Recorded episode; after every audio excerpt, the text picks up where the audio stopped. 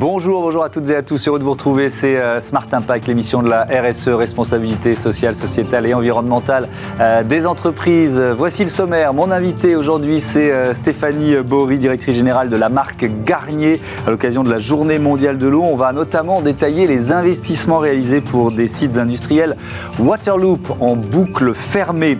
Notre débat, il portera sur la pollution sonore, alors que les premiers radars anti-bruit sont testés en ce moment à Paris. Coût social du bruit en France est évalué à près de 150 milliards d'euros par an.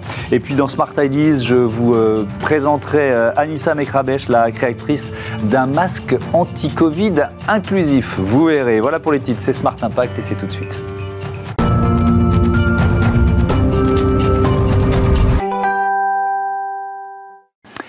Bonjour Stéphanie Bory, bienvenue. Vous êtes euh, donc euh, la directrice générale de la marque euh, Garnier depuis un an. votre carrière, vous l'avez faite chez L'Oréal. Garnier, c'est une marque centenaire, leader du marché capillaire en France, qui vante la beauté durable. La formule est belle. Qu'est-ce qu'il y a derrière Comment vous la mettez en pratique?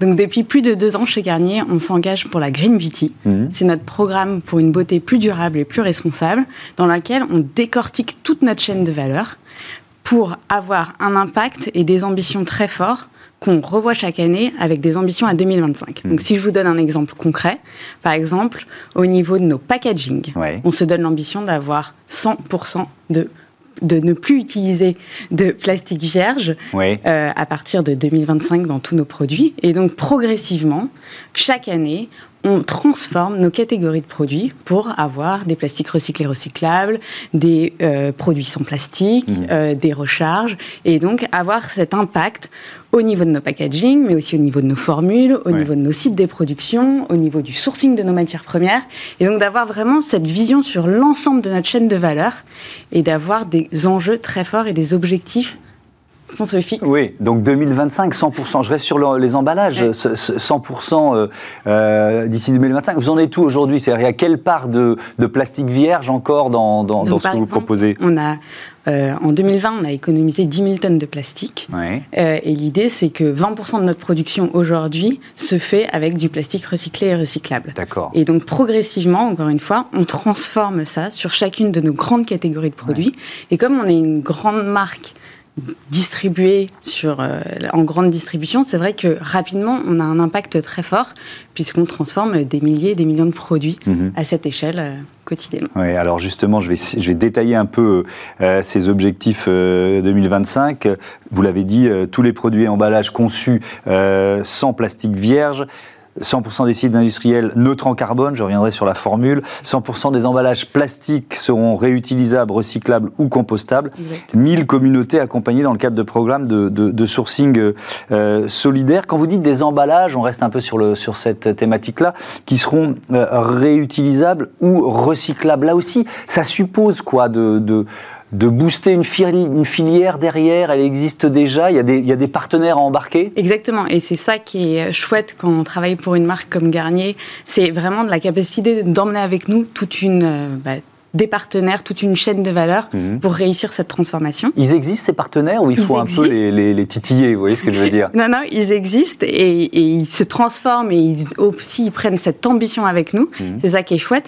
Et par exemple, sur notre marque Ultra Doux, on est passé l'année dernière sur 100% de nos shampoings et après-shampoings en plastique recyclé recyclable. Cette année, on transforme nos packaging pour qu'ils soient plus à même de aussi d'être euh, réutilisables, c'est-à-dire de pouvoir les re-remplir mhm. avec nos éco-recharges de shampoing. Donc c'est vraiment en fait penser à tout pour le consommateur pour aussi avoir cet impact, nous, euh, sociétal et responsable sur cette euh, beauté engagée. Mais du coup, ça se fait vraiment, il faut penser à tout, à la manière dont on mm. crée notre pack, à la manière dont le consommateur va utiliser, à ce qui est important pour lui, et donc vraiment de réussir à décortiquer tout ça et d'avancer pas à pas. Mm. Alors vous, vous parlez de neutralité carbone, sites mm. industriels neutres en carbone. Alors bon, on a vu récemment dans cette émission euh, les recommandations de l'ADEME sur euh, les termes de neutralité carbone qui veulent pas dire grand-chose euh, pour une entreprise ou une usine. Ça se calcule à la dimension d'un État ou d'un continent. Je rappelle juste ça, et, et je pense qu'il faut plutôt parler de trajectoire ou de, ou de réduction de l'impact carbone. Bon, au-delà de la formule, c'est pas le plus important. Moi, ce qui m'intéresse, c'est ce que vous mettez en place pour réduire l'impact des sites industriels. Comment ça se passe, ça? Non, mais vous avez raison, et c'est pour ça qu'aujourd'hui, on, a un objectif à 2025. Aujourd'hui, on a 50% de nos usines Garnier qui sont euh, neutres en carbone. Mhm. Donc, on le fait petit à petit parce que déjà, chaque usine est spécifique. Mhm. Et puis, si je donne un exemple concret, par exemple, euh, sur l'eau, euh, c'est aussi notre capacité au sein des usines à réutiliser euh, l'eau qu'on utilise pour euh, refroidir nos cuves, les laver. Mmh. Et donc avoir en fait cette, cette cycle de recyclage en interne pour être capable, au sein des usines, de consommer un minimum de... oui, on va détailler ça sur le, ce, qui, en bon français, s'appelle Waterloop. Mais, euh, mais au-delà de l'eau, sur les sites industriels, qu'est-ce qu'il y a comme, comme levier de, de, de baisse d'impact carbone? Bah, il y a par exemple la capacité à avoir euh, de l'énergie renouvelable au sein des usines, en utilisant des panneaux solaires et autres. Il y a notre capacité à aussi euh, euh, travailler sur la manière dont on décortique notre chaîne de production. Et donc à, chaque niveau être capable d'avoir de, un impact très concret sur la manière dont on, on va dire, automatise nos chaînes de production, etc. Donc vraiment, ça se fait à tous les niveaux au sein de, de ces sites industriels. Ah, moi, ce que je remarque là en vous écoutant depuis quelques minutes euh, avec ce, programme Green Beauty, cette beauté durable, c'est que euh, ça a supposé quand même de, vraiment euh, commencer par faire quoi? Un audit pour se dire là, on a des leviers qui vont être efficaces, là, là peut-être il y a moins d'impact. Comment vous avez fait? C'est un audit sur qu'est-ce qu'on a aujourd'hui, où on est et où on veut aller.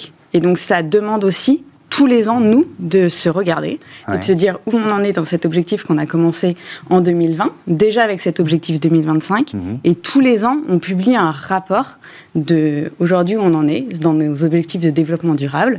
Et ce rapport, il est partagé à nos partenaires, à nos journalistes, pour aussi leur dire, en fait, on ne se donne pas juste un objectif à 5 ans, mais tous les ans, on fait un état des lieux très clair de où on en est. C'est euh, la journée mondiale de, l'eau ce 22 mars. Vous prenez un, engagement euh, pour 2030, objectif 100% des, usines, des usines 100% Waterloop. Alors, c'est, vous l'avez évoqué, l'utilisation de l'eau en boucle fermée. Je voudrais qu'on parle d'investissement. Ça suppose quoi comme investissement pour arriver à ce résultat? Alors ça suppose des investissements qui sont vraiment spécifiques selon nos sites de production. Parce qu'encore une fois, en fait, du Waterloop, il faut vraiment qu'on le pense à chaque fois à l'échelle de l'usine et pas en se disant, ben, il y a un schéma qu'on peut appliquer pour tout le monde. Donc c'est pour ça qu'on le fait progressivement. Aujourd'hui, on a 20% de nos usines qui sont Waterloop. On a cet objectif d'atteindre les 100%. Mais du coup, ça se vraiment décortique à l'échelle de l'usine pour savoir ce qu'on est capable de faire entre une usine qui est basée dans une certaine région du monde, mhm. ou une usine plus européenne, ou une usine française, etc. Pourquoi? Parce que les réglementations ne sont pas les mêmes Oui, parce, que... du coup, les, aussi les demandes en eau ne sont pas les mêmes, euh, les stress hydriques dans certaines régions ne sont pas non plus les mêmes, donc c'est important de s'adapter à chaque, euh, à chaque site de production.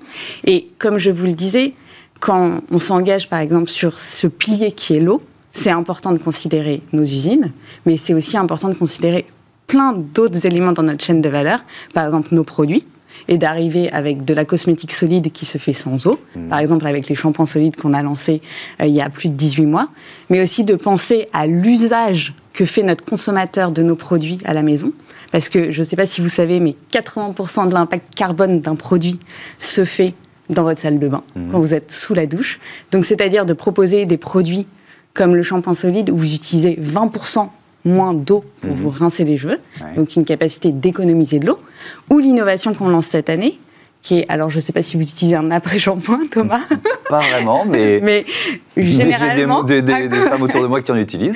Généralement, un consommateur, quand il met de l'après-shampoing sous la douche pour se démêler, etc., c'est un geste qu'il fait sous la douche et il se rince. Nous, on a lancé une innovation qui est cet après-shampoing sans rinçage, donc que vous faites hors de la douche, qui permet d'économiser 100 litres d'eau à la fin de l'utilisation euh, d'un de nos tubes et qui vous permet, du coup, d'avoir un geste sans utilisation d'eau tout aussi efficace, mhm. Tout aussi avec ce même plaisir d'utilisation. Mais donc c'est vraiment ne pas juste agir à un niveau, mais penser la chaîne de production, le consommateur, le produit dans son ensemble, mhm. et avoir aussi ce rôle qui est très important pour nous, d'aller aider nos consommateurs à être plus avertis. Et donc d'avoir aussi cette démarche d'éducation qui permet euh, aux consommateurs déjà de leur dire, bah, aujourd'hui, je pense que c'est pas évident pour tout le monde que 80% de l'impact carbone d'un shampoing se fait à la maison, mais aussi de lui donner des éléments pour qu'il puisse agir au quotidien. Et là-dessus, nous, on s'engage euh, avec un grand partenaire qui est National euh, Geographic pour faire des épisodes d'éducation, de sensibilisation et pour permettre en fait, que chacun soit plus conscient aussi des grands enjeux mhm. qu'on a euh, dans cette euh, beauté plus durable et plus responsable. Merci beaucoup, merci euh, Stéphanie Bory. À, bientôt sur Bismart. On passe à notre débat sur ces radars anti-bruit testés à Paris.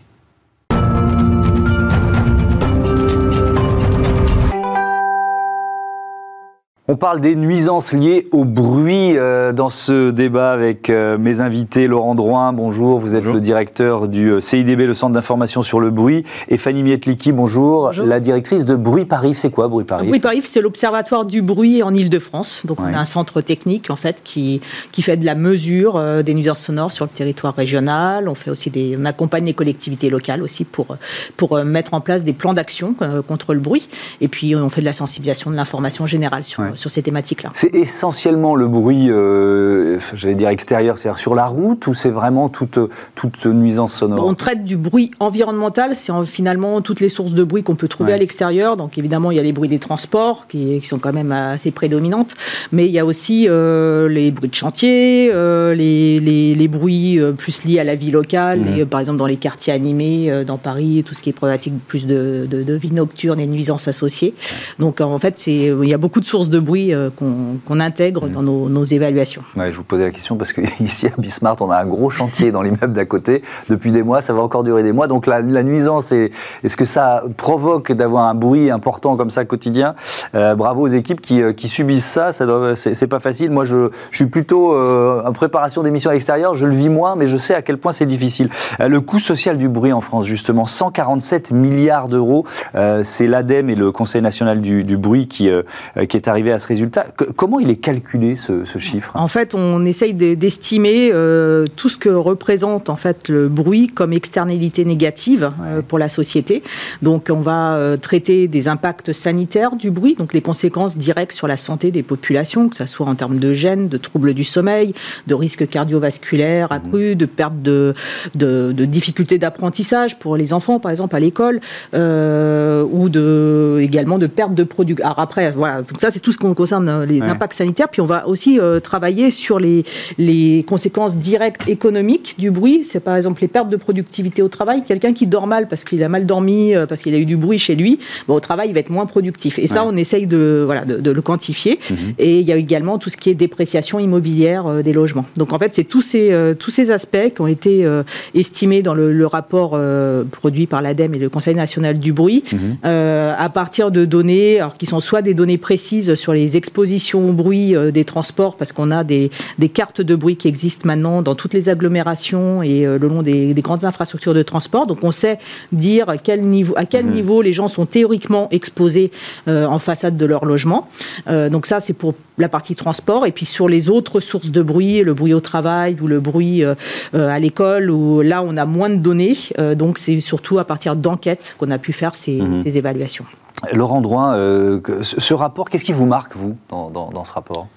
Euh, ce qui me marque, ben, c'est l'ampleur du, coût social du bruit. Au-delà du chiffre, euh, c'est quand même un, montant qui est, extrêmement élevé et qu'il faut surtout, à la limite, c'est l'ordre de grandeur qui est important. Il faut le, comparer, par exemple, avec le coût de la pollution atmosphérique, qui est légèrement inférieur et dont on parle beaucoup plus.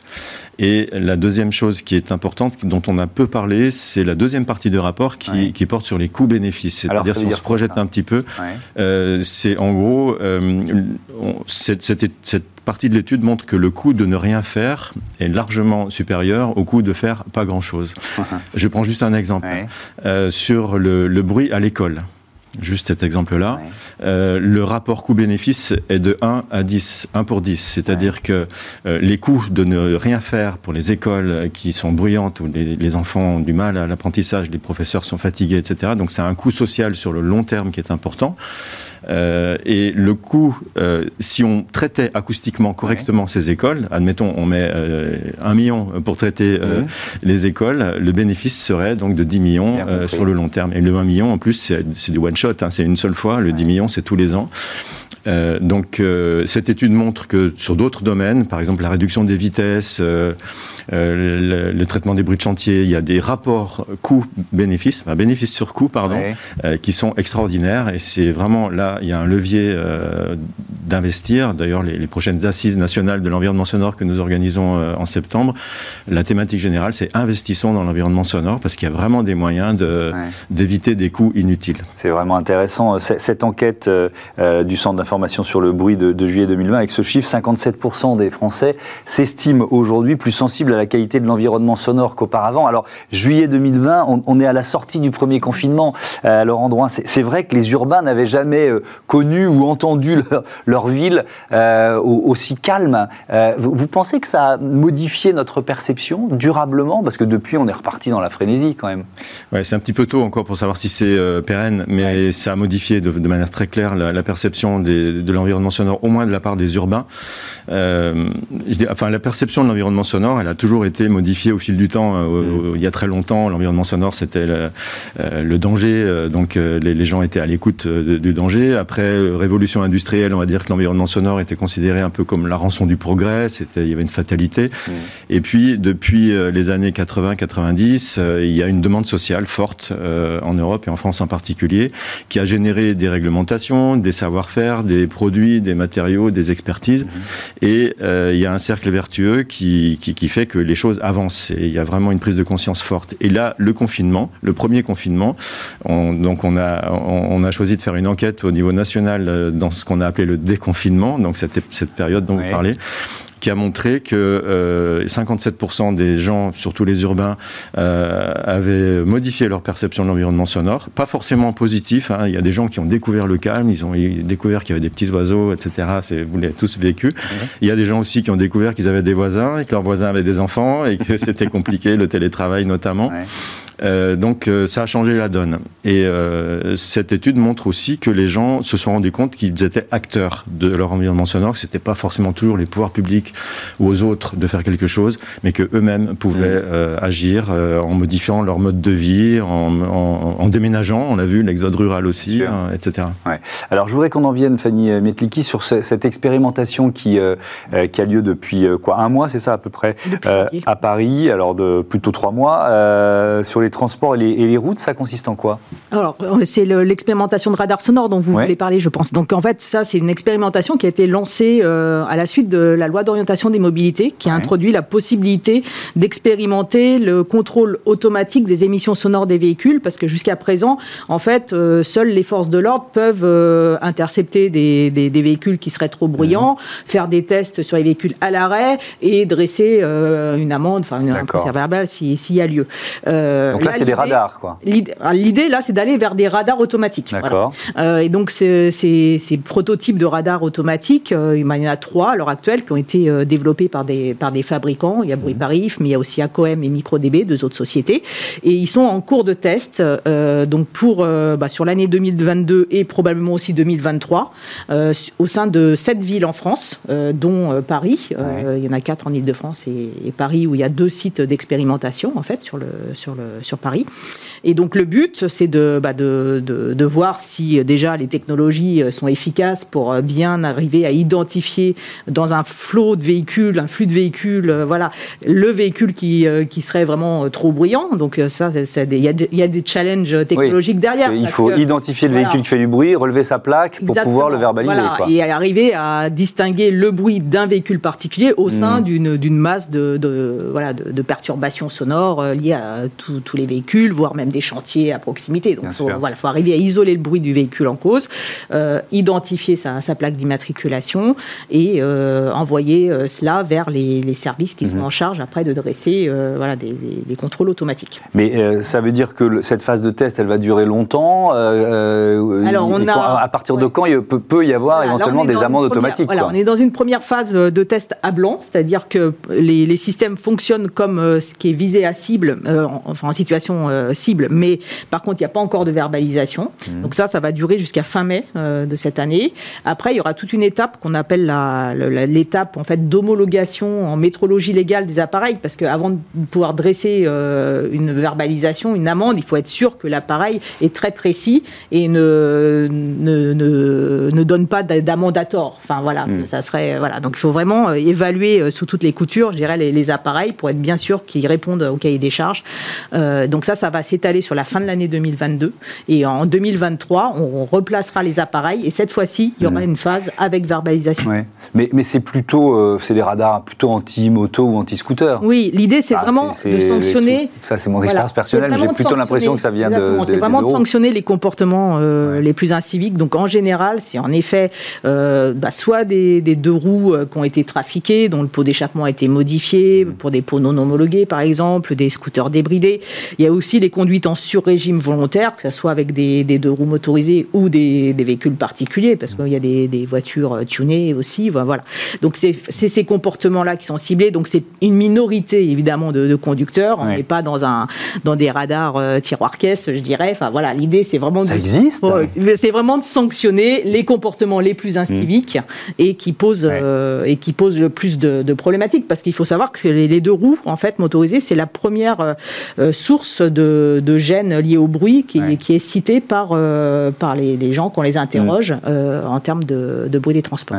Laurent vous intervenir. Je voulais juste euh, rebondir sur ce qu'a dit euh, Fanny, c'est que les, radars, ce qui est vraiment intéressant, c'est qu'on agit sur les comportements. Mm. Et euh, dans, dans, ces dernières années, tout ce qui était bruit de trafic automobile, enfin tout ce qui est bruit de, de sources mécaniques de transport, c'était vraiment une approche technique de réduction des sources de bruit, de murs anti-bruit, d'asphalte mm. acoustique, etc. Et là, pour la première fois, on agit sur le comportement des conducteurs, que ça va de, en gestion de leur vitesse ou de gestion de l'entretien de, leur, de leur véhicule. Et euh, il y a vraiment un axe majeur euh, nouveau sur, euh, cette opération. C'est très important parce qu'en fait, on se rend compte, hein, on a fait déjà nous, des, premières études au sein de Bruit Paris, on se rend compte que les, les comportements inciviques et les pics de bruit intempestifs mm. vraiment très marqués qu'on peut avoir sur, un, sur un axe routier représentent parfois jusqu'à la, plus de la moitié en fait du bruit global provenant de la route sur la journée. Donc en fait, c'est énorme. Ça veut dire que c'est presque l'axe prioritaire sur lequel il faut agir avant même. Alors évidemment, c'est complémentaire au fait de mettre des revêtements acoustiques parce que là, ça va réduire le bruit de roulement. Euh, on a d'autres actions, mais, mais c'est vrai que l'un ne va pas sans l'autre finalement parce qu'on a beau euh, faire plein d'actions techniques pour euh, essayer d'apaiser la circulation. Si mmh. on laisse des comportements inciviques, et eh bah, ça, ça vient finalement. bah, c'est dommage parce que mmh. voilà, les gens ne se, rendent pas compte finalement des actions qui ont été faites par ailleurs. Merci, merci beaucoup à, à tous les deux c'est l'heure de Smart Ideas, tout de suite une start-up à l'honneur.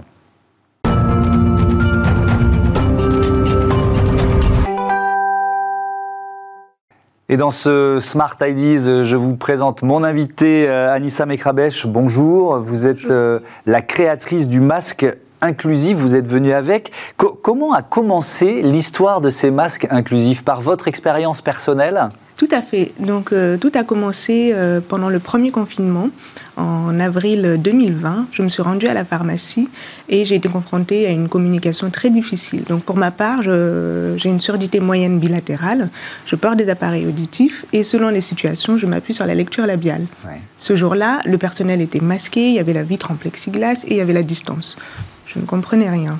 J'ai informé euh, le personnel, je leur ai dit que la communication était difficile, ils ont été bienveillants, ils ont répété à plusieurs reprises, mais cette situation m'a je me suis sentie perdue, isolée, à tel point qu'à un moment donné, quand le, je venais de donner mon ordonnance et euh, on, me, on, me, demande quelque chose, et la personne, le personnel tend la main et je donne ma carte bleue, alors qu'elle demandait la carte vitale. J'étais vraiment euh, déboussolée. Le, risque d'une situation comme celle-là, c'est un peu le, le, repli sur soi? Tout à fait. On n'ose pas euh, poser des questions. D'ailleurs, je, je, je n'ai pas osé. J'en avais, j'ai pas osé parce que je me suis dit, je vais rien comprendre, ça va me mettre dans une situation inconfortable. Et quand quand je suis sortie, je me suis dit qu'il fallait faire quelque chose parce que si j'ai été dans cette situation, d'autres l'ont été et le seront par la suite. Alors, vous décidez euh, de créer euh, un masque euh, inclusif, transparent. Sauf que l'idée c'est beau, mais après il faut se lancer. Comment vous avez fait? Quel argent? Comment vous avez trouvé euh, des sources de, financement? Alors ça a été très rapide. Donc après la pharmacie, je suis rentrée à la maison, j'ai monté un prototype. En quelques jours, j'ai euh, mis en place une récolte de fonds. J'ai euh, monté un site internet et j'ai contacté la presse. Tout ça en, quelques jours. Et à ma grande surprise, ça a pris une ampleur inattendue. En deux mois, euh, au début, j'imaginais ce projet vraiment à échelle locale, à Toulouse, et euh, avec un, budget de 5 000 euros. Et en deux mois, on a récolté 18 563 euros, mmh. exactement. Et alors, depuis, euh, vous, avez vendu, distribué combien de masques? Alors la première année, environ euh, un peu plus de 200 000. Après, on avait un partenariat, euh, donc ça aurait pu être beaucoup plus, mais les choses ont fait qu'on a dû euh, se séparer. Mhm. Mais de notre côté, environ un peu plus de 200 000. Un peu plus de, 200 000. Alors ce masque inclusif, ce qui est intéressant, c'est qu'il ne sert pas seulement aux personnes malentendantes, parce qu'il y a la question du sourire, de, des échanges qu'on peut avoir. Exactement. D'ailleurs, très rapidement, alors, initialement, il était pensé pour l'entourage des personnes sourdes et malentendantes. Et très rapidement, on a reçu des messages, euh, que ce soit des personnels de la crèche, de la restauration, enfin tout le monde. Et, en fait, il est, il est pour tout le monde. C'est le masque de demain. C'est le masque de demain. Mais alors, il y a quand même une question qu'on se pose, parce que là, on vient tous de retirer nos, masques, sauf dans les transports et sauf dans les, dans les hôpitaux. Euh, donc, vous vous dites quoi? Vous dites, il y a encore la place pour que ce soit un business euh, pérenne ou alors il faut inventer autre chose? Non, il faut inventer autre chose. Et ça, depuis le début, on était prêt. On le savait qu'à un moment donné, euh, ce, modèle n'était pas viable. Mhm. Et euh, donc, on réfléchissait. Et là, avec ma super équipe, on a monté un projet qui euh, sera ouvert au public à partir de fin avril, on espère. Oui, c'est quoi? Alors, c'est Pinkle. Pinkle, c'est une plateforme euh, dédiée à l'inclusivité sociétale qui mettra en avant les euh, projets inclusifs, que ce soit des produits ou euh, des services, qui mettra en lumière les créateurs de ces projets et qui les accompagnera si besoin. Hmm. D'une certaine façon, vous allez mettre à profit euh, l'expérience de la création de ce masque, c'est ça Les obstacles que vous avez rencontrés, euh, euh, ce qu'il faut faire et pas faire, c'est devenir un, conseil, c'est ça, oui Exactement ça. je suis très reconnaissante. J'ai eu beaucoup de présence médiatique et je souhaite réutiliser ce levier pour les autres, pour pouvoir leur apporter de la visibilité. Hmm. Et alors justement, il y, a, un projet, il y a un produit que vous voudriez mettre en avant avec une personne particulière, un certain Grant. Pourquoi? C'est qui ce Grant? Tout à fait. Alors euh, euh, là, nous sommes en train de rechercher euh, des, produits, des créateurs. Et on a trouvé une personne qui est en, Écosse et qu'on va voir le mois prochain et qu'on mettra en avant puisqu'il a créé un, produit formidable. On peut savoir quoi? Oui, alors il s'agit d'une cuillère. Une cuillère. Voilà. ça, ça s'appelle un tease. On a vraiment envie de savoir à quoi ça pourrait ressembler. Euh, merci beaucoup. Euh, et donc, ça s'appelle Pinkle. Pinkle, oui, c'est plateforme inclusive. Et j'en profite aussi pour dire que euh, on souhaiterait maintenir les valeurs qui ont fait le succès de Masque Inclusif, que ce soit au sein de notre start-up, tout comme auprès des clients, la bienveillance, le respect des autres et la participation à une société plus inclusive et aussi euh, montrer une autre image du monde des affaires qui n'est parfois pas forcément euh, reluisant. Merci beaucoup d'être venu nous, nous, présenter donc euh, ce masque et Pinkle, cette nouvelle plateforme. Merci à toutes les équipes. À très vite sur Bismart.